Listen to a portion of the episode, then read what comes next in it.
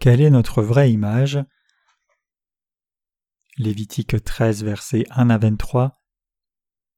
L'Éternel parla à Moïse et à Aaron et dit Lorsqu'un homme aura sur la peau de son corps une tumeur, une dartre ou une tache blanche, qui ressemblera à une plaie de lèpre sur la peau de son corps, on l'amènera au sacrificateur à Aaron ou à l'un de ses deux fils qui sont sacrificateurs. Le sacrificateur examinera la plaie qui est sur la peau du corps. Si le poil de la plaie est devenu blanc et que la plaie paraisse plus profonde que la peau du corps, c'est une plaie de lèpre. Le sacrificateur qui aura fait l'examen déclarera cet homme impur. S'il y a sur la peau du corps une tache blanche qui ne paraisse pas plus profonde que la peau, et que le poil ne soit pas devenu blanc, le sacrificateur enfermera pendant sept jours celui qui a la plaie. Le sacrificateur l'examinera le septième jour. Si la plaie lui paraît ne pas avoir fait de progrès et ne pas s'être étendue sur la peau, le sacrificateur l'enfermera une seconde fois pendant sept jours. Le sacrificateur l'examinera une seconde fois le septième jour. Si la plaie est devenue pâle et ne s'est pas étendue sur la peau, le sacrificateur déclarera cet homme pur. C'est une dartre. Il lavera ses vêtements et il sera pur. Mais si la dartre s'est étendue sur la peau, après qu'il s'est montré au sacrificateur pour être déclaré pur, il se fera examiner une seconde fois par le sacrificateur. Le sacrificateur l'examinera. Si la dartre s'est étendue sur la peau, le sacrificateur le déclarera impur, c'est la lèpre. Lorsqu'il aura sur un homme une plaie de lèpre, on l'amènera au sacrificateur, le sacrificateur l'examinera. S'il y a sur la peau une tumeur blanche et si cette tumeur a fait blanchir le poil, et qu'il y ait une trace de chair vive dans la tumeur, c'est une lèpre invétérée dans la peau du corps de cet homme. Le sacrificateur le déclara impur, il ne l'enfermera pas car il est impur. Si la lèpre fait une éruption sur la peau et couvre toute la peau de celui qui a la plaie, depuis la tête jusqu'aux pieds, partout où le sacrificateur portera ses regards, le sacrificateur l'examinera, et quand il aura vu que la lèpre couvre tout le corps, il déclarera pur celui qui a la plaie, comme il est entièrement devenu blanc, il est pur. Mais le jour où l'on apercevra en lui de la chair vive, il sera impur. Quand le sacrificateur aura vu la chair vive, il le déclarera impur. La chair vive est impure, c'est la lèpre. Si la chair vive change et devient blanche, il ira vers le sacrificateur. Le sacrificateur l'examinera, et si la plaie est devenue blanche, le sacrificateur déclarera pur celui qui a la plaie, il est pur. Lorsqu'un homme aura eu sur la peau de son corps un ulcère qui a été guéri, et qu'il se manifestera à la place où était l'ulcère une tumeur blanche ou une tache d'un plan rougeâtre, cet homme se montrera au sacrificateur, le sacrificateur l'examinera, si la tache paraît plus enfoncée que la peau, et que le poil soit devenu blanc, le sacrificateur le déclarera impur, c'est une plaie de lèpre qui a fait éruption dans l'ulcère. Si le sacrificateur voit qu'il n'y a point de poil blanc dans la tache, qu'elle n'est pas plus enfoncée dans la peau, et qu'elle est devenue pâle, il enfermera cet homme pendant sept jours. Si la tache s'est étendue sur la peau, le sacrificateur le déclara impur, c'est une plaie de lèpre, mais si la tache est restée à la même place et ne s'est pas étendue, c'est une cicatrice de l'ulcère, le sacrificateur le déclarera pur. Le dîner était bon pour tout le monde, j'espère. L'église de Séoul me nourrit avec des mets si somptueux que si je reste ici encore longtemps, je suis sûr de prendre vraiment du poids. Le pasteur, sa femme et toute l'assemblée ont tous été si sympathiques avec moi, et grâce à eux j'ai pu mener cette réunion de réveil dans un confort total. Lorsque nous lisons le livre de Lévitique, nous remarquons quelque chose de spécial concernant la manière dont les sacrificateurs examinaient les lépreux. Les sacrificateurs de l'Ancien Testament et ceux du Nouveau Testament sont tous des médecins spirituels, prenant soin de la santé des enfants de Dieu. En particulier les sacrificateurs spirituels en ce temps du Nouveau Testament sont ceux qui prêchent l'évangile de l'eau et de l'esprit. Comment examinait-on la lèpre? Le passage des Écritures d'aujourd'hui décrit la manière dont les sacrificateurs de l'Ancien Testament diagnostiquaient le péché dont souffraient les gens. Il est écrit L'Éternel parla à Moïse et à Aaron et dit Lorsqu'un homme aura sur la peau de son corps une tumeur, une dartre ou une tache blanche, qui ressemblera à une plaie de lèpre sur la peau de son corps, on l'amènera au sacrificateur à Aaron, ou à l'un de ses fils qui sont sacrificateurs. Le sacrificateur examinera la plaie qui est sur la peau du corps. Lévitique 13, versets 1 à 3. Comme il est dit ici, quand un Israélite avait une plaie qui ressemblait à la lèpre, il devait d'abord la montrer au sacrificateur. Ensuite, le sacrificateur examinait la plaie de la personne et établissait un diagnostic comme il est écrit. Le sacrificateur examinera la plaie qui est sur la peau du corps. Si le poil de la plaie est devenu blanc et que la plaie paraisse plus profonde que la peau du corps, c'est une plaie de lèpre. Le sacrificateur qui aura fait l'examen déclarera cet homme impur. Lévitique 13, verset 3. S'il était établi que la personne avait la lèpre, alors on l'amenait dans une léproserie dans la périphérie de la ville. Il y a une petite île en Corée appelée Sorokdo, connue de tous comme étant une léproserie. Le gouvernement a construit une léproserie sur cette île et y a emmené les patients de lèpre afin de les isoler du reste de la population pour éviter la propagation de la maladie. Dans la même veine, si un Israélite suspecté d'avoir la lèpre était déclaré par un sacrificateur comme ayant la lèpre, alors il devait être séparé de tout le monde, y compris sa propre famille. Le peuple d'Israël prenait cette maladie vraiment très au sérieux. Comme le peuple d'Israël servait le Dieu saint, quiconque avait la lèpre ne pouvait pas vivre parmi eux. La raison est que le peuple d'Israël devait être séparé de la souillure. Par conséquent, la lèpre était considérée comme étant la maladie la plus dangereuse en Israël. Donc chaque fois que les Israélites constataient une anomalie sur leur peau, ils se demandaient immédiatement si cela n'était pas un symptôme de la lèpre. Si une plaie sur la peau refusait de se cicatriser, cela indiquait qu'il y avait un sérieux problème. La peau d'un patient de la lèpre est différente de celle d'une personne bien portante. Pour faire une analogie, la peau lépreuse est comme la peau d'une plaque mine tombée de l'arbre et qui est devenue molle. Quand une plaque mine non mûre tombe de l'arbre, sa peau commence à s'adoucir et il y a de la moisissure qui commence à se former à l'intérieur pour faciliter la décomposition. C'est également ce qui arrive lorsque quelqu'un est infecté de la lèpre et que les symptômes commencent à apparaître sur la peau. Les plaies et les dartres apparaissent et la peau commence à se dégrader. Il y avait aussi un moment en Corée où la lèpre était vraiment répandue et était considérée comme une grave maladie. Les malades de lèpre étaient séparés du reste de la société, y compris leur propre famille. Les patients étaient sans aucun doute extrêmement traumatisés par cela, se demandaient pourquoi ils étaient nés dans ce monde et étaient vraiment dégoûtés par leur situation. La lèpre était très répandue dans le temps ancien. De nos jours, on doute qu'on peut traiter la lèpre si elle est vite découverte, mais ce n'était pas le cas dans le passé. Il n'y avait pas de traitement pour cela, et il était impossible de la cacher quand les symptômes faisaient irruption et se laissaient voir par tous. Quiconque avait la lèpre devait être séparé de la famille et ne pouvait plus avoir de vie sociale. Cette séparation du reste de la société, le fait d'être coupé de toute interaction sociale normale, était l'une des plus grandes souffrances auxquelles faisaient face les patients de lèpre. Spirituellement, les lépreux se réfèrent aux pécheurs qui font face à la condamnation à cause de leurs péchés. Quiconque a du péché aux yeux de Dieu doit être purifié de ce péché et si jamais cette personne manque de le faire pendant qu'elle vit, elle devrait être jetée en enfer à sa mort. Cela s'applique également à votre famille. Bien que nous allions au ciel parce que nous avons reçu la rémission des péchés en croyant dans la justice de Jésus-Christ, les membres de votre famille qui n'ont pas été remis de leurs péchés finiront en enfer. Dieu a effacé tous les péchés que nous commettons pendant que nous vivons sur cette terre avec l'évangile de l'eau et l'esprit. Quiconque croit dans cet évangile recevra donc la rémission des péchés et ira au ciel, mais les pécheurs qui ne croient pas dans cet évangile feront face à la punition éternelle de l'enfer c'est pourquoi les lépreux devaient montrer leur maladie au sacrificateur et recevoir le traitement adéquat. Voyons qui est déclaré lépreux. Il est écrit en Lévitique 13, versets 8 à 13. Le sacrificateur l'examinera. Si la dartre s'est étendue sur la peau, le sacrificateur le déclarera impur, c'est la lèpre. Lorsqu'il y aura sur un homme une plaie de lèpre, on l'amènera au sacrificateur. Le sacrificateur l'examinera. S'il y a sur la peau une tumeur blanche, si cette tumeur a fait blanchir le poil et qu'il y ait une trace de chair vive dans la tumeur, c'est une lèpre invétérée dans la peau du corps de cet homme. Le sacrificateur le déclarera impur. Il ne l'enfermera pas car il est impur. Si la lèpre fait une éruption sur la peau et couvre toute la peau de celui qui a la plaie, depuis la tête jusqu'aux pieds, partout où le sacrificateur portera ses regards, le sacrificateur l'examinera, et quand il aura vu que la lèpre couvre tout le corps, il déclarera pur celui qui a la plaie, comme il est entièrement devenu blanc, il est pur. La lèpre est une maladie qui se répand lentement dans tout le corps. Quand l'on est infecté de la lèpre, les symptômes externes apparaissent comme des lésions cutanées qui résistent à tout traitement topique. Sans traitement approprié, les lésions finissent par se répandre sur tout le corps et causent de sérieuses déformations cutanées. Spirituellement, une personne qui a du péché dans son cœur est comme quelqu'un qui est infecté de la lèpre. C'est par ce genre de pécheurs que tous les péchés ont été répandus dans tous les coins et recoins de cette terre.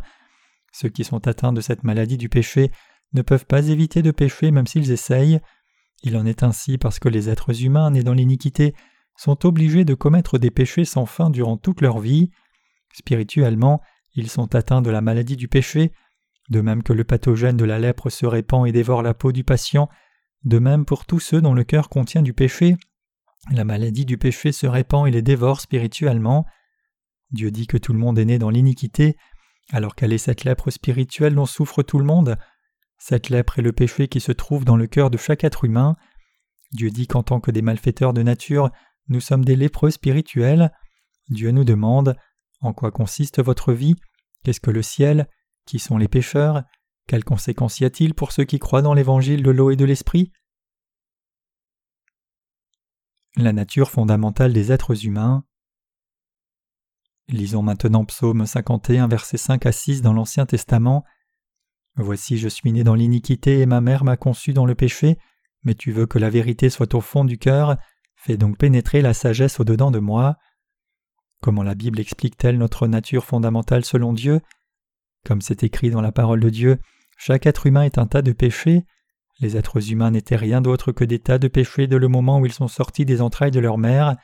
Donc si l'on nous questionnait sur la nature fondamentale des êtres humains, nous répondrions qu'ils sont tous sortis des entrailles de leur mère en étant des tas de péchés.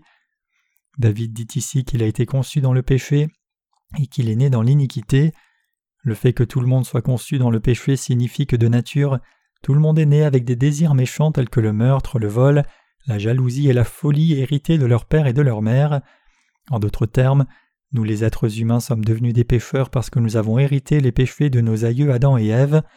Nous sommes un tas de péchés depuis le jour de notre naissance, nous sommes des malfaiteurs, nous n'avons pas seulement hérité de la chair de nos parents, mais nous avons également hérité d'un cœur mauvais. C'est pourquoi la Bible dit Car comme par la désobéissance d'un seul homme beaucoup ont été rendus pécheurs, Romains 5, verset 19, c'est parce qu'Adam et Ève ont péché contre Dieu que nous en sommes arrivés à avoir du péché dans nos cœurs. En d'autres mots, c'est à cause de la chute du premier homme que nous sommes nés en étant des malfaiteurs. Les péchés du cœur humain. Lisons encore une fois la parole de Dieu pour voir les différents types de péchés qui se trouvent dans le cœur de l'homme. Il est écrit en Marc 7, versets 20 à 23. Il dit encore Ce qui sort de l'homme, c'est ce qui souille l'homme, car c'est du dedans, c'est du cœur des hommes que sortent les mauvaises pensées, les adultères, les impudicités, les meurtres, les vols, les cupidités, les méchancetés, la fraude, le dérèglement, le regard envieux, la calomnie, l'orgueil, la folie, toutes ces choses mauvaises sortent du dedans et souillent l'homme. À cause de notre nature humaine, les mauvaises pensées sortent sans cesse de nos cœurs, même si nous prenons la résolution de ne plus rien faire de mal. Par exemple, nous aimons à contempler des événements tragiques. Lorsqu'une maison est en feu, nous aimons la regarder brûler. Quand nous apprenons aux informations qu'il y a eu un accident désastreux dans la mer qui a coûté la vie à 300 personnes, nous ressentons de la compassion pour les victimes au début, mais quelques instants après, nous nous demandons s'il y a eu un autre accident beaucoup plus meurtrier que ce dernier. Tout le monde a des mauvaises pensées. Nous sommes pris de sensationnalisme, même s'il s'agit de 300 personnes qui sont mortes tragiquement. Bref, tout le monde est né avec le mauvais désir de commettre le péché. C'est précisément parce que l'être humain a de mauvaises pensées et des désirs impurs dans son cœur qu'il fait des choses méchantes et immorales partout où il va. Le problème, en effet, et que chaque pécheur est poursuivi par la colère de Dieu, c'est cela la justice de Dieu. Toutefois, le salut qui provient de la justice de Dieu a déjà éradiqué tous les péchés, c'est parce que le Seigneur vint sur cette terre dans le corps d'un homme, porta tous les péchés du monde en se faisant baptiser par Jean-Baptiste, fut crucifié à mort avec tous ses péchés et ressuscita des morts. Si nous connaissons et croyons cette vérité, nous sommes sauvés de tous nos péchés une fois pour toutes. Nous les croyants dans l'évangile de l'eau et de l'esprit ne sommes plus des pécheurs comme nous l'étions dans le passé. C'est parce que nos cœurs sont habités par la vérité de l'évangile de l'eau et de l'esprit. Par conséquent, nous les rachetés nous trouvons plus agréables de pécher dans ce monde. La plupart des gens trouvent cela agréable de vivre selon les désirs immoraux de leur cœur, mais ce n'est pas le cas des justes. Il n'en était pas ainsi dans le passé.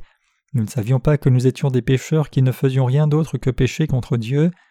Nous avions une haute opinion de nous-mêmes, nous demandant quel péché nous avions bien pu commettre. Nous pensions que tout ce que nous faisions était purement instinctif, sans savoir que même ces choses étaient de graves péchés aux yeux de Dieu. Cependant, quand nous nous examinions et que nous regardions aux dix commandements de Dieu, nous pouvions réaliser que nous étions effectivement des pécheurs. Dans les dix commandements, Dieu nous dit de ne pas commettre le meurtre, l'adultère et de ne pas voler.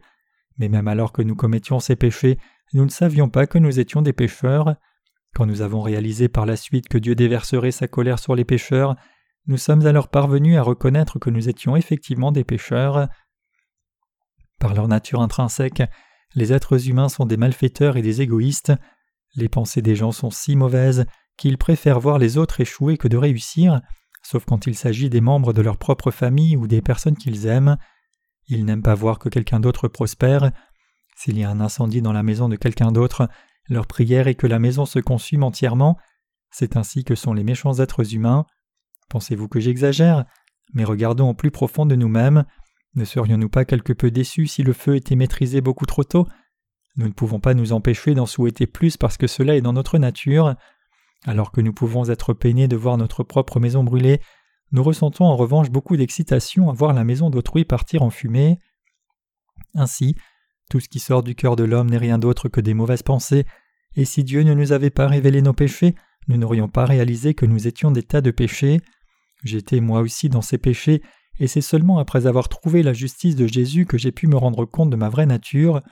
Je pensais que je devais vivre ma vie sans honte, pensais que j'avais vécu ainsi, mais tout ce temps je ne savais pas que je n'étais en réalité qu'un tas de péchés aux yeux de Dieu. Les mauvaises pensées engendrent le péché. De la même manière que la lèpre se répand sur tout le corps, ainsi vos péchés finissent par dévorer votre âme tout entière. De même que grandit tout être vivant, ainsi grandissent les mauvaises pensées des êtres humains. Quand l'iniquité se répand ainsi partout où vont les êtres humains, ils finissent par produire le fruit du péché. Ils ne peuvent pas s'empêcher de commettre toutes sortes de péchés jour après jour. Pendant la durée de leur vie allant de 70 à 80 ans, les êtres humains ne font rien d'autre que commettre un péché après l'autre. Voilà pourquoi la Bible dit que les êtres humains sont une race de méchants. Bref, les êtres humains sont si mauvais qu'ils méritent tous d'aller en enfer, à moins bien sûr de croire dans la justice de Jésus. C'est le problème le plus sérieux auquel fait face toute personne vivant avec le péché. Cependant Dieu a accordé sa miséricorde à des gens comme nous, et il attend patiemment que chacun de nous soit sauvé. Contrairement à nous les êtres humains qui sommes incapables de pardonner à plusieurs reprises quelqu'un qui nous offense, Dieu est miséricordieux, et même actuellement il nous dit Retournez à l'évangile de l'eau et l'esprit, vous êtes des lépreux spirituels, revenez à moi et je vous guérirai de votre maladie. Le Seigneur a lui-même préparé notre salut avec la justice de Dieu. Le Seigneur a dit Ce qui sort de l'homme, c'est ce qui souille l'homme, car c'est du dedans, c'est du cœur des hommes que sortent les mauvaises pensées, les adultères, les impudicités, les meurtres, les vols, les cupidités, les méchancetés, la fraude, le dérèglement, le regard envieux, la calomnie, l'orgueil, la folie, toutes ces choses mauvaises sortent du dedans et souillent l'homme. Marc 7, versets 21 à 23. Dieu regarde à l'âme des gens et non à leur apparence extérieure. C'est ce que fait aussi le sacrificateur. Au temps de l'Ancien Testament, c'est le sacrificateur qui faisait le diagnostic de la lèpre et si la plaie s'était répandue, alors elle était considérée comme la lèpre. Elle était aussi déclarée comme étant la lèpre si la plaie était plus enfoncée que la peau et si le poil était devenu blanc. Cela signifie que même si les symptômes ne se sont pas répandus sur tout le corps, la lèpre était tout de même déclarée. Ainsi, même si quelqu'un n'a pas encore péché dans les actes, s'il y a du péché dans son cœur et qu'il n'a pas encore reçu la rémission des péchés de la part de Dieu, alors ce dernier est un pécheur, le pathogène de la lèpre peut demeurer latent dans le corps sans montrer de symptômes, mais les symptômes finiront par apparaître. De même quiconque a du péché dans son cœur demeure un pécheur. Les gens de ce monde n'appellent pas quelqu'un pécheur sur la base des péchés que ce dernier a dans son cœur. Ils appellent quelqu'un pécheur seulement quand les péchés de son cœur se manifestent extérieurement, c'est-à-dire quand la personne commet un péché bien défini et concret. Par la loi, Dieu nous commanda de ne commettre ni d'adultère ni de meurtre, Cependant, la perspective humaine, personne ne peut respecter tous les commandements de Dieu. Comme la fille aux chaussures rouges dans le conte de fées, nous ne faisons rien d'autre que ce qui nous est défendu. Dieu nous a dit de ne pas avoir d'autres dieux devant sa face, mais qu'ont fait les êtres humains. Nous avons créé toutes sortes de faux dieux. Il y a même des gens qui disent que tout le monde et toute chose est divine. La même désobéissance se trouve au niveau des normes que nous sommes supposés suivre dans la relation qui nous lie aux autres. Quoique Dieu nous ait clairement dit d'honorer nos parents, nous ne le faisons pas. Beaucoup de personnes pensent même que leurs parents sont des gens dont elles doivent se servir pour leurs propres intérêts, et elles regardent leurs parents âgés comme un fardeau gênant. Il y a beaucoup de personnes aujourd'hui qui ne font que recevoir de leurs parents au lieu de donner, et loin de les honorer, elles abusent même d'eux dans leurs vieux jours. Le Seigneur nous a aussi dit de ne pas voler, mais nous aimons tellement faire ce qu'il nous a défendu de faire.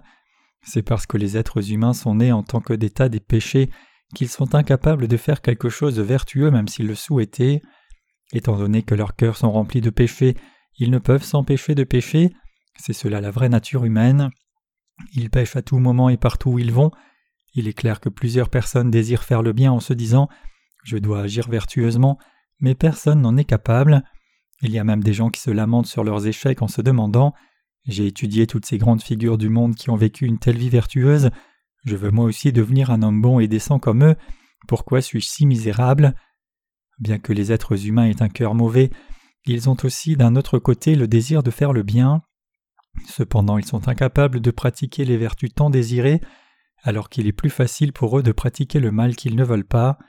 C'est pourquoi les êtres humains sont une race de méchants par leur nature fondamentale. La semence des êtres humains est telle qu'ils sont tous nés comme une race de méchants. C'est ce que la parole de Dieu dit, donc cela est la vérité même si nous n'aimons pas l'entendre. Examinons de plus près ce que dit le livre d'Ésaïe à propos du péché de l'humanité. Lisons Ésaïe 1, versets 2 à 4. Cieux écoutez, terre prête l'oreille, car l'Éternel parle. J'ai nourri et élevé des enfants, mais ils se sont révoltés contre moi. Le bœuf connaît son possesseur et l'âne la crèche de son maître. Israël ne connaît rien.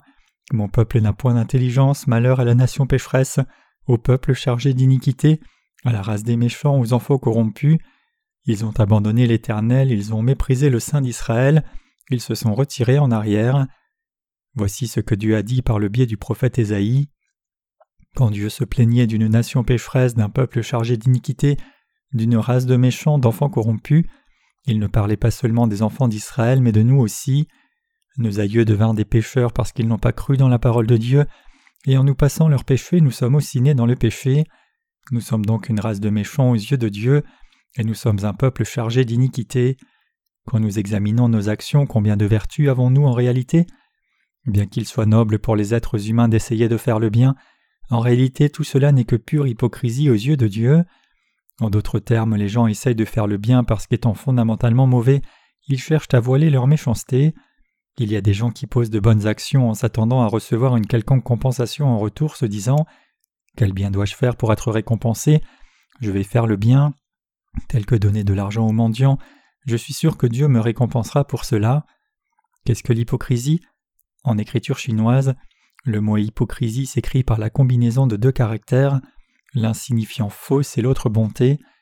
L'hypocrisie signifie donc fausse bonté.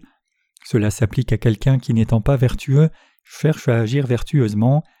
Par exemple, faire un don à un orphelinat est en soi une bonne action, mais si le donateur le fait avec l'intention cachée de voiler sa propre méchanceté, ou de se faire un nom, alors cela revient à pratiquer une fausse bonté. C'est la même chose pour les dons faits à des fondations octroyant des bourses aux étudiants démunis. Alors que cela est une bonne œuvre en soi, si cela est fait dans le but de recevoir quelque chose en retour de Dieu, alors c'est de l'hypocrisie. Beaucoup de personnes pratiquent l'hypocrisie dans le but de voiler leur propre méchanceté. Imaginons que quelqu'un ait commis une fraude en détournant 3 millions de dollars. Imaginons aussi que ce dernier ait fait un don de 500 000 dollars à une fondation octroyant des bourses. Qu'en est-il des 2,5 millions de dollars restants Ils vont tout droit dans la poche de cet homme, mais les médias vont faire assez de bruit autour de cette donation d'un demi-million de dollars sans rien dire de la manière dont il s'est procuré cet argent. Donc l'homme est décrit comme étant une personne extrêmement généreuse pour avoir donné un demi-million de dollars de son gain mal acquis. C'est ça l'hypocrisie. Qu'est-ce que cet homme a fait en réalité? Il a détourné des millions de dollars. C'est un criminel qui s'est accaparé de l'argent d'autrui sans avoir travaillé pour cela. Pourtant ces personnes sont adulées dans la société. Ainsi les êtres humains sont noyés dans l'hypocrisie. Ceux qui pratiquent réellement la bonté sont ceux qui ont reçu la rémission des péchés en croyant dans l'évangile de l'eau et l'esprit et qui vivent pour cet évangile. Une vie qui sert l'évangile de justice devant Dieu, une vie qui obéit au commandement de Dieu sans chercher son propre intérêt égoïste c'est la vie qui pratique la vraie bonté. Comment pouvons-nous dire que les êtres humains sont bons quand nous savons que le cœur de l'homme est plein de mauvais désirs? Quand Dieu examine aujourd'hui le cœur des gens, il ne voit rien que de l'iniquité. Ces péchés dans le cœur finissent par se déverser hors du cœur et se répandre. Il y a des moments où les gens pêchent uniquement dans leur cœur, mais il y en a d'autres où ils pêchent avec leur chair. Nés dans l'iniquité, les hommes pratiquent toutes ces iniquités pendant qu'ils vivent dans ce monde, et même s'ils ne commettront que de petits péchés au début, ils finiront par en commettre de plus graves. C'est pourquoi Dieu dit que tout le monde est pécheur, une race de méchants. Avant de croire dans l'évangile de l'eau et de l'esprit, nous devons d'abord réaliser que nous sommes des pécheurs condamnés à aller en enfer aux yeux de Dieu. Pour ce faire, nous devons avoir la loi dans nos cœurs.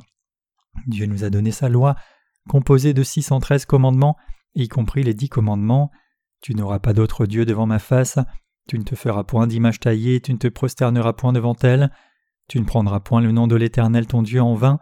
Souviens-toi du jour du repos pour le sanctifier.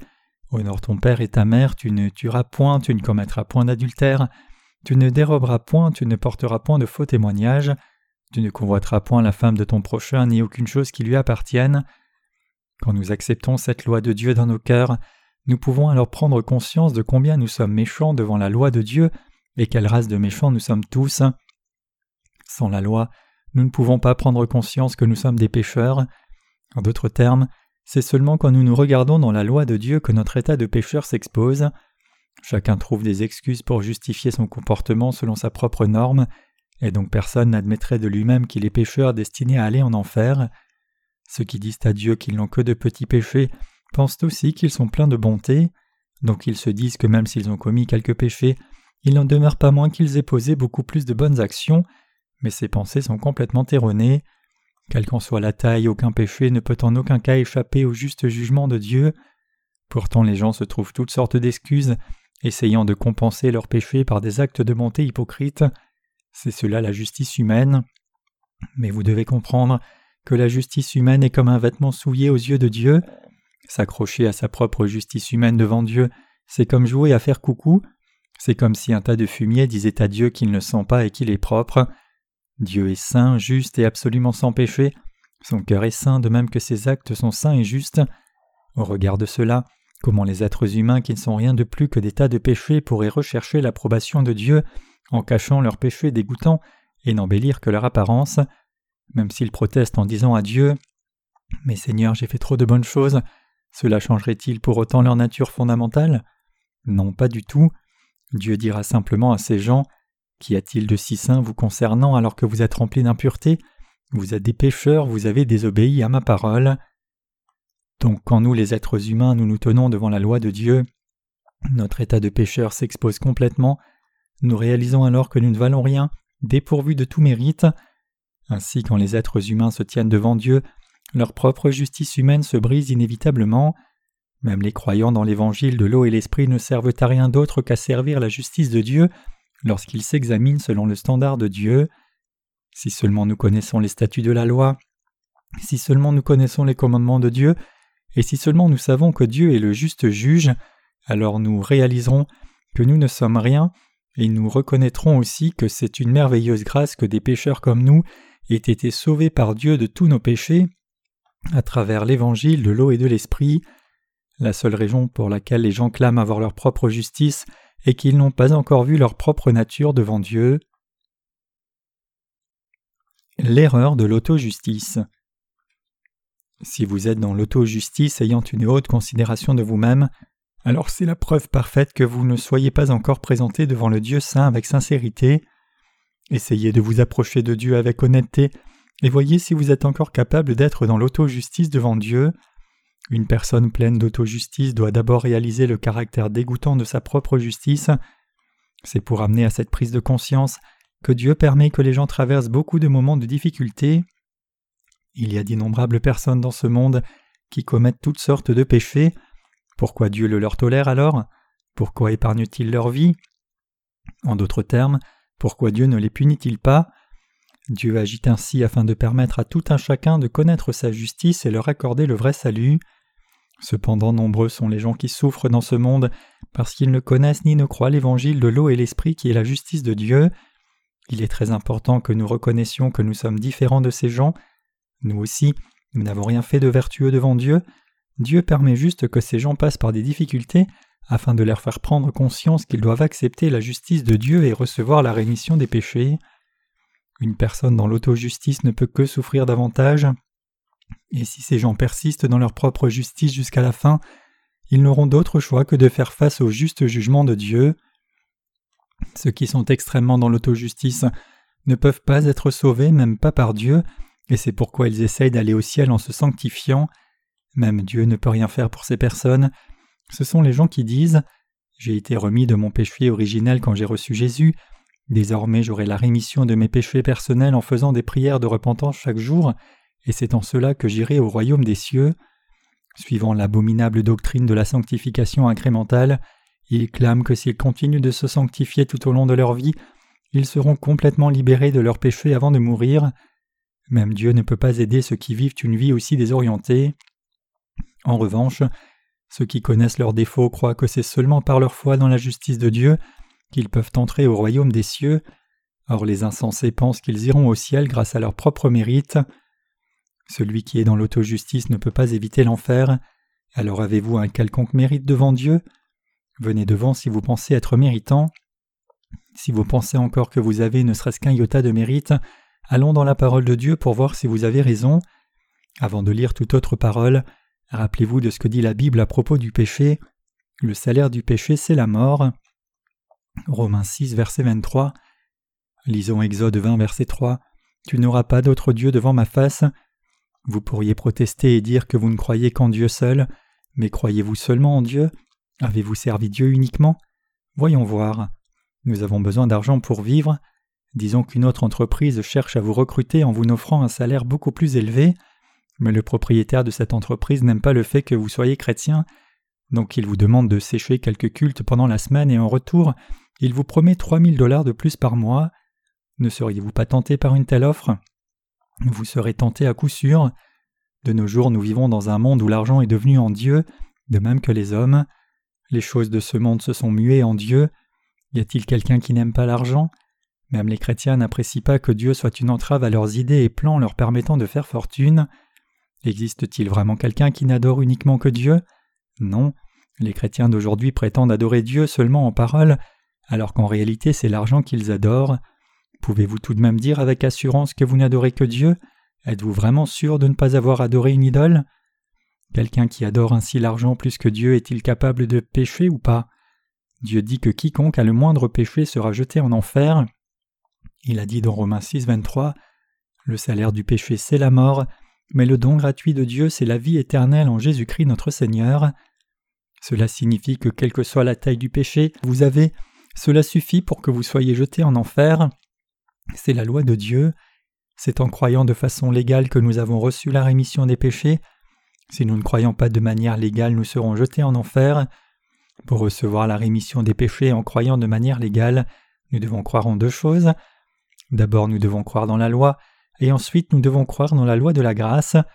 Si nous connaissons ces deux lois et croyons en conséquence, nous pouvons obtenir le salut.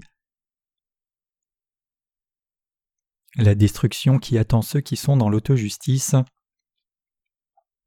Je le répète encore une fois, quiconque est dans l'autojustice sera détruit. Il y a des gens dans ce monde qui disent qu'ils sont si vertueux qu'ils n'ont pas besoin de la loi, mais ils ont tous tort de penser ainsi. Comment ces gens se comportent-ils en réalité quand ils clament qu'ils n'ont pas besoin de la loi de Dieu? Quand ils prétendent être droits alors qu'ils sont d'une manière ou d'une autre défavorisés, ou chaque fois qu'ils voient leur propre intérêt, ils pêchent à l'insu des autres? Y a-t-il quelqu'un ici qui n'ait jamais pris quelque chose appartenant à quelqu'un d'autre sans permission? Pas même une seule fois? Je suis sûr que vous l'avez déjà fait, même si c'est juste un beignet ou un biscuit. Ceux qui disent qu'ils peuvent vivre sans la loi de Dieu sont vraiment les pires des pécheurs, puisqu'ils ont une si haute opinion d'eux-mêmes qu'ils ne voient pas l'utilité de recevoir la rémission des péchés. Imaginez-vous quelle bourde cela aurait été si nous avions pensé comme ces gens. Nous n'aurions pas pu croire dans l'évangile de l'eau et l'esprit, ni recevoir la rémission des péchés, mais Dieu a continuellement le regard sur nous, il voit tous les péchés que nous commettons, et il les a notés dans le livre des œuvres. Dieu dit dans Psaume 139, verset 2 Tu sais quand je m'assieds et quand je me lève, tu pénètres de loin ma pensée. Si nous ne comptons pas sur la justice de Dieu, nous serons tous pris dans le piège du péché pour ne finir qu'en enfer. C'est comme un poisson nageant joyeusement sans savoir qu'il est sur le point d'être pris dans un filet. Le poisson ne se jette pas dans le filet en sachant que c'est un piège. Il ne fait que nager comme d'habitude, mais une fois qu'il tombe dans le filet, il ne peut plus jamais s'échapper. Ainsi les êtres humains aussi sont pris dans le piège du péché pour finir en enfer. C'est parce qu'ils tombent dans le péché qu'ils sont jetés en enfer. Un être humain né dans ce monde peut-il ne jamais commettre de péché du tout? Pas même une seule fois? Bien sûr que non, c'est complètement impossible. Pourtant il y a tellement de gens qui sont tant dans l'auto-justice qu'ils pensent qu'ils sont vraiment des gens de bien. Ces personnes dans l'auto-justice ne peuvent pas s'empêcher de se liguer contre la justice de Dieu, et comme conséquence ils ne peuvent pas éviter la mort. Si vous êtes une telle personne dans l'auto-justice, je vous exhorte à admettre le plus tôt possible devant Dieu que vous êtes des pécheurs, à croire en l'évangile de l'eau et l'esprit, et être ainsi sauvé de vos péchés. Vous pouvez trouver la lumière seulement quand vous confessez que vous êtes pécheur. Je vois que certains d'entre vous fixent le sol de peur que je ne manquière encore de leurs péchés. Je ne vous poserai plus de questions sur vos péchés, mais je vous exhorte à dévoiler votre cœur à Dieu. Si Dieu vous demandait si vous avez du péché ou non, confessez-vous. Vous pouvez alors être sauvé de vos péchés en croyant dans l'évangile de l'eau et de l'esprit. Cependant, si vous dites que vous n'êtes pas sûr d'être pécheur ou non, ou si vous insistez à vous accrocher à votre propre justice, au lieu de compter sur la justice de Dieu, vous ne ferez que provoquer la colère de Dieu. Dieu permet que les gens dans l'autojustice obstinée se transforment en des méchants, et leur permet de tomber dans le péché consistant à se liguer contre la justice de Dieu. Dieu règne sur la vie et la mort des êtres humains. Vous devez comprendre cela. Il y a un type de faiblesse spécifique à chaque personne. Il y a des gens qui sont faibles face au sexe opposé alors que d'autres sont faibles face à l'argent. Donc il est impossible à l'homme de ne pas tomber dans le péché. Dieu sait tout de cette condition qu'il est à nôtre. Quelle que soit votre force, si vous ne comptez pas sur la justice de Dieu, vous n'aurez d'autre choix que de faire face à l'enfer, et à ce moment-là les regrets et les excuses ne seront plus d'aucune utilité. Les péchés que vous commettez ne disparaîtront jamais, à moins que vous ne comptiez et croyiez dans la justice de Dieu. Dieu écrit nos péchés dans son livre de jugement et sur les tables de nos cœurs. Dieu dit dans Jérémie 17, verset 1 Le péché de Judas est écrit avec un burin de fer, avec une pointe de diamant il est gravé sur la table de leur cœur et sur les cornes de vos autels. Cela signifie que Dieu écrit chacun des péchés que nous commettons sur les tablettes de nos cœurs. Donc une fois que nos péchés sont écrits dans nos cœurs, nous nous en souvenons continuellement, et nous nous confondons toujours en excuses. Que nous soyons couchés sur notre lit ou assis à la table du dîner, notre conscience coupable nous rappelle constamment nos péchés, et pour soulager notre conscience, nous accusons les autres d'être à la base de ces péchés en nous disant que nous n'aurions pas de péché si cela n'avait été de la faute de cette autre personne. Quoique nous clamions ainsi notre innocence, au plus profond de nous notre conscience nous dit que nous sommes coupables. Cela arrive parce que notre propre justice se bat contre la loi de Dieu au-dedans de nous. La plus grave des maladies est la maladie du péché. De même que la maladie physique la plus grave et la plus répugnante est la lèpre, ainsi la maladie spirituelle la plus terrible et la plus répugnante est le péché qui se trouve dans le cœur humain. C'est le péché qui se trouve dans le cœur humain qui cause la plus répugnante des maladies. Ce sont ces péchés dans le cœur qui nous couvrent d'une puanteur insupportable, qui nous empêchent d'accomplir notre rôle en tant qu'être humain et nous éloignent des autres. C'est le péché qui fait perdre aux êtres humains leur humanité.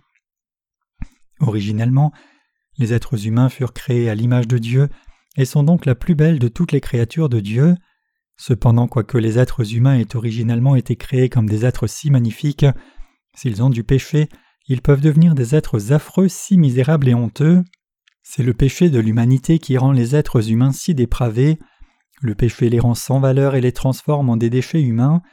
C'est le péché qui se trouve dans le cœur de l'homme et ses mauvais actes qui le transforment en une racaille. Cependant même ces personnes peuvent encore être délivrées de toutes ces misérables conditions si seulement elles recevaient la rémission des péchés. Par conséquent, le plus gros cadeau pour l'humanité est le fait que Jésus-Christ ait effacé tous les péchés. C'est avec cette connaissance que nous devons croire en Jésus. Lisons Lévitique 13, versets 12 à 13. Si la lèpre fait une éruption sur la peau et couvre toute la peau de celui qui est la plaie, depuis la tête jusqu'aux pieds, Partout où le sacrificateur portera ses regards, le sacrificateur l'examinera, et quand il aura vu que la lèpre couvre tout le corps, il déclarera pur celui qui a la plaie.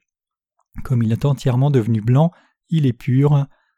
Quiconque n'a pas reçu la rémission des péchés est dans le péché. Étant né pécheur, tout le monde demeure pécheur jusqu'à ce que l'on reçoive la rémission des péchés. Comment un tel pécheur peut-il alors être sauvé?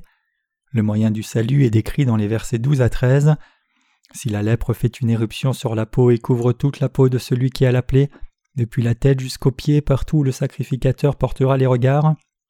Le sacrificateur examinera, et quand il aura vu que la lèpre couvre tout le corps, il déclarera pur celui qui a la plaie comme il est entièrement devenu blanc, il est pur. Vous vous demandez certainement comment on peut dire que quelqu'un est pur lorsque la lèpre a couvert tout son corps. Étant donné que même une toute petite plaie se situant à un endroit difficilement visible du corps peut être considérée comme un signe de lèpre, comment peut-on dire qu'une personne dont le corps est entièrement couvert des symptômes de la lèpre est pure? La norme biblique est carrément différente de la norme humaine. Dieu parle au travers des Écritures de la manière dont il faut recevoir la rémission des péchés. Ce passage nous enseigne que les êtres humains sont sauvés par Dieu s'ils reconnaissent qu'ils n'ont aucune justice devant lui, admettent qu'ils n'ont rien fait de bon vis-à-vis de la parole de la loi, et avouent qu'ils n'avaient pas d'autre choix que de faire face à la mort en confessant Seigneur, je mérite d'être jeté en enfer, je n'ai rien fait de bon. Un pécheur qui avoue la moitié de ses péchés ne peut pas être sauvé. Dans la même veine, Dieu dit que si la lèpre a couvert tout le corps d'une personne et l'a rendu tout blanc, de la tête à la plante des pieds, alors cette personne est pure. Cela signifie que Dieu sauve parfaitement ce genre de personnes en effaçant tous les péchés de leur vie entière, de la même manière qu'on guérissait la lèpre. C'était la parole de Dieu. Dieu sauve une personne qui avoue être entièrement pécheur, et non une personne qui avoue ses péchés en partie. Un pécheur complet est quelqu'un qui avoue à Dieu qu'il a manqué d'obéir et suivre sa parole, qu'il s'est ligué contre Dieu, qu'il est inévitablement condamné à aller en enfer, et qui supplie Dieu de le sauver. Quand quelqu'un se reconnaît comme étant un pécheur complet, alors il peut être sauvé par Dieu. Certains d'entre nous qui ont déjà reçu la rémission des péchés peuvent être tentés de penser J'ai péché, mais ce n'est pas si grave si je ne pêche plus. Merci Seigneur d'avoir remis tous mes péchés. Cependant, ceux qui ont une telle pensée ne sont pas vraiment reconnaissants à Dieu. Cela implique que maintenant que Jésus les a sauvés et remis de tous leurs péchés, ils pensent qu'ils n'ont plus besoin de lui. En d'autres termes, ils pensent qu'ayant déjà reçu la rémission des péchés, il n'y a plus de raison qu'ils continuent de marcher avec Jésus ni de demeurer dans l'Église. Ces personnes ayant reçu la rémission des péchés, elles ont l'impression d'être emprisonnées par Jésus et elles n'aiment pas cela. Puisqu'elles savent que Jésus a effacé tous leurs péchés, elles ne le trouvent plus nécessaire donc elles suivent leur propre voie en se disant qu'il n'y a que dans les rues du ciel qu'elles rencontreront Jésus. Si cela n'est pas une pensée complètement ingrate, qu'est-ce que c'est d'autre? Loin d'aller au ciel, ces personnes finiront certainement dans le feu éternel de l'enfer, car il n'y a aucun doute qu'elles finiront par trahir la justice de Jésus-Christ. Lisons Hébreux 6, versets 1 à 8. C'est pourquoi, laissant les éléments de la parole de Christ, tendons à ce qui est parfait, sans poser de nouveau le fondement du renoncement aux œuvres mortes, de la foi en Dieu, de la doctrine des baptêmes, de l'imposition des mains, de la résurrection des morts et du jugement éternel. C'est ce que nous ferons si Dieu le permet car il est impossible que ceux qui ont été une fois éclairés, qui ont goûté le don céleste, qui ont eu part au Saint-Esprit, qui ont goûté la bonne parole de Dieu et les puissances du siècle à venir, et qui sont tombés, soient encore renouvelés et amenés à la repentance, puisqu'ils crucifient pour leur part le Fils de Dieu et l'exposent à l'ignominie. Lorsqu'une terre est abreuvée par la pluie qui tombe souvent sur elle, et qu'elle produit une herbe utile à ceux pour qui elle est cultivée, elle participe à la bénédiction de Dieu, mais si elle produit des épines et des chardons, elle est réprouvée et près d'être maudite, et on finit par y mettre le feu. J'ai vu comment des gens négligent de venir à l'Église même après avoir reçu la rémission des péchés, en croyant dans l'évangile de l'eau et l'esprit. Quand je vois ces personnes, je me demande ce qu'il adviendrait d'eux à la fin. Les reverrai-je vraiment au ciel? Je ne suis pas sûr de pouvoir répondre à une telle question avec assurance. Pourquoi la Bible fait-elle une mise en garde si terrible alors? Qu'adviendrait-il de vous si jamais vous quittiez l'Église, arrêtiez de prêcher l'Évangile de l'eau et l'Esprit, et viviez parmi les gens du monde? Si vous laissez cela vous arriver, vous tomberez encore une fois dans le plus grave des péchés. Tu finiras aussi par détester les serviteurs de Dieu, car pendant que ces serviteurs de Dieu sont des justes, toi tu vis dans le péché. Ceux qui sont dans les ténèbres n'aiment pas la lumière, puisque ces deux entités sont diamétralement opposées, et avec le temps ils finiront par haïr les serviteurs de Dieu et s'opposer à eux.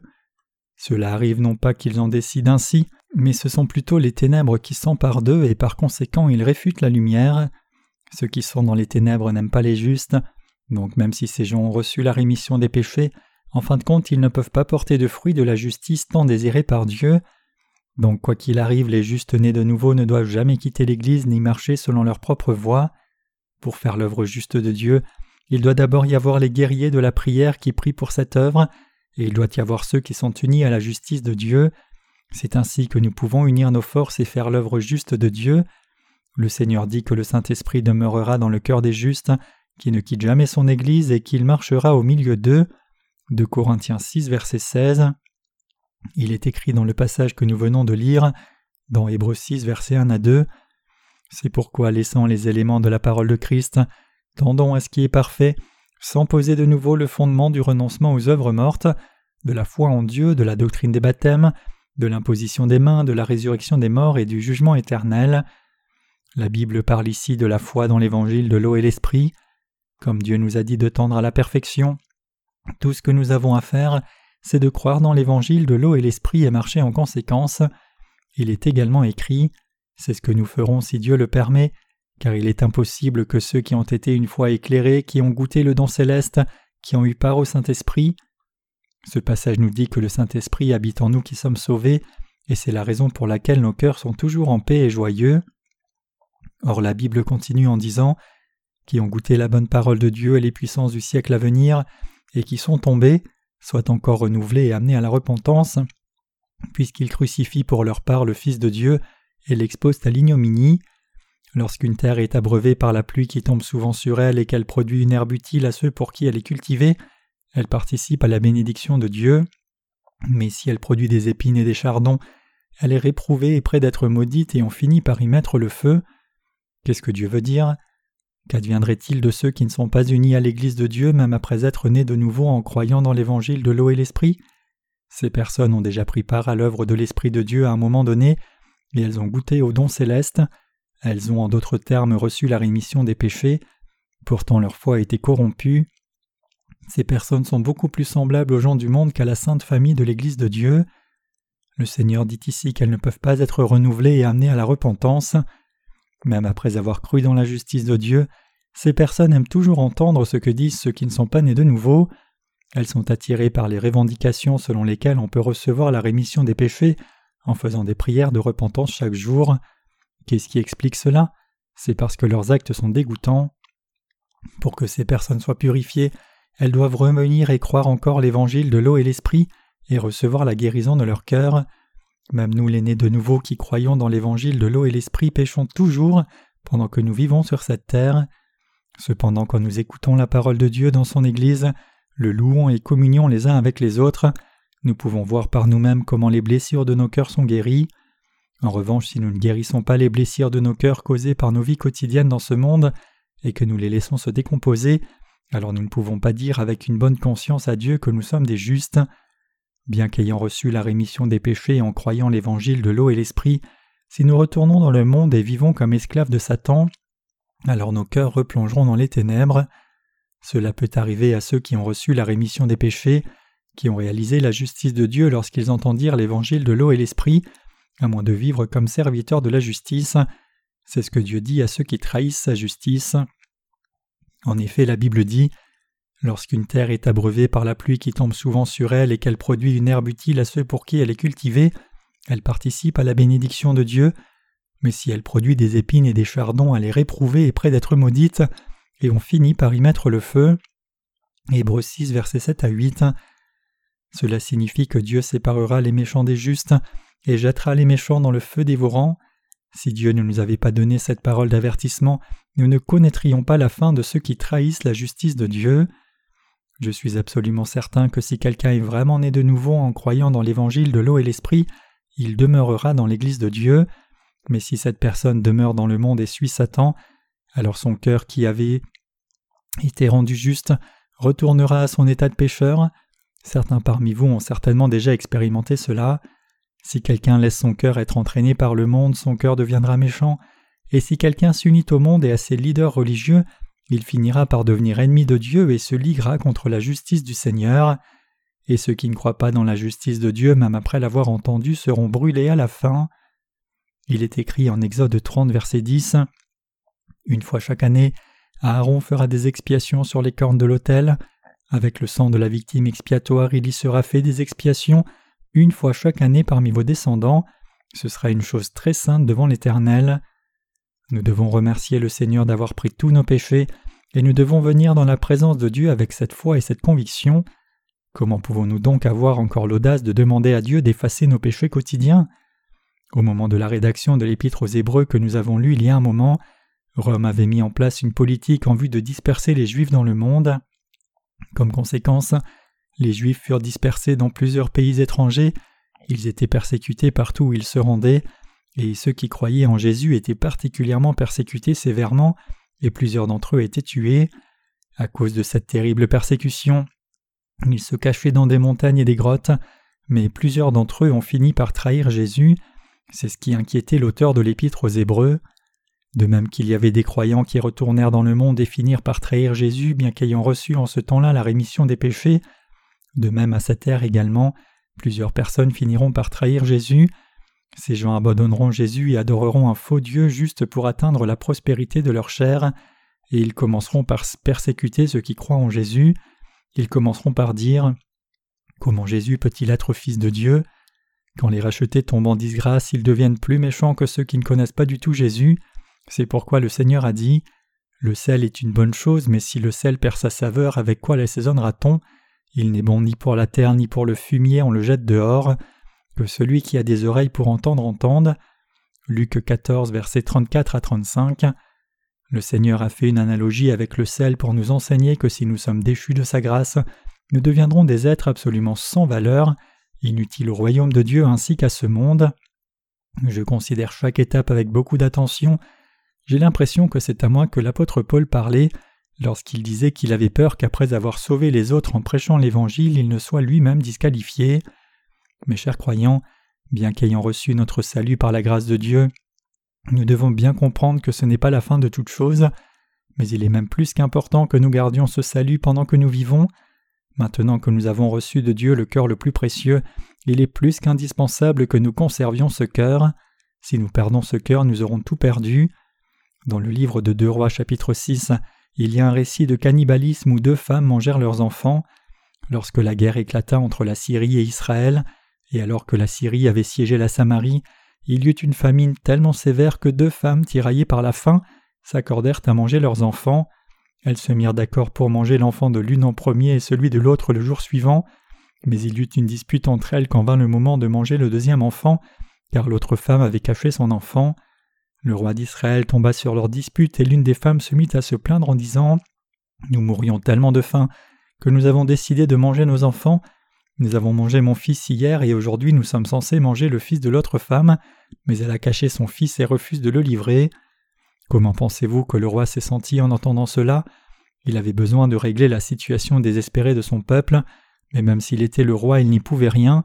Donc, pris de désespoir, le roi déchira ses vêtements et hurla. Ce récit nous montre combien les êtres humains peuvent être mauvais lorsqu'ils sont vraiment désespérés. Les êtres humains sont tellement méchants que des parents peuvent dévorer leurs propres enfants et les enfants leurs parents. C'est courant d'apprendre dans les médias les cas de personnes dépravées qui tuent leurs parents pour de l'argent ou laissent leurs parents âgés et malades mourir de faim simplement parce qu'elles trouvent qu'ils sont des fardeaux pour eux. Ces histoires atroces sont devenues tellement courantes de nos jours qu'elles ne choquent plus. Pensez-vous alors que les êtres humains sont bons? Loin de là, la méchanceté de l'humanité n'a pas de limite. En réalité, vous et moi sommes ces êtres méchants, nous sommes aussi capables de dévorer nos propres enfants si nous sommes affamés. Qu'en est-il de vous alors? Votre cœur a-t-il foi dans l'évangile de l'eau et l'esprit? Si vous n'avez pas cette foi, vous êtes pécheur. Vous devez donc recevoir la rémission des péchés par la foi. Un pécheur est quelqu'un qui reconnaît être incapable de vivre selon la parole de Dieu. Quant à la rémission des péchés, elle est reçue une fois pour toutes afin d'en jouir éternellement. Ce n'est pas quelque chose que vous recevez plusieurs fois ni de façon graduelle. De la même manière qu'une personne dont tout le corps est entièrement couvert de l'opre est déclarée pure. Ainsi, si vous confessez de tout cœur à Dieu que vous êtes un pécheur à plein temps, alors vous serez sauvé par Dieu. Je vous exhorte donc à être sauvé de vos péchés en croyant dans l'évangile de l'eau et l'esprit et à vivre une vie qui glorifie Dieu.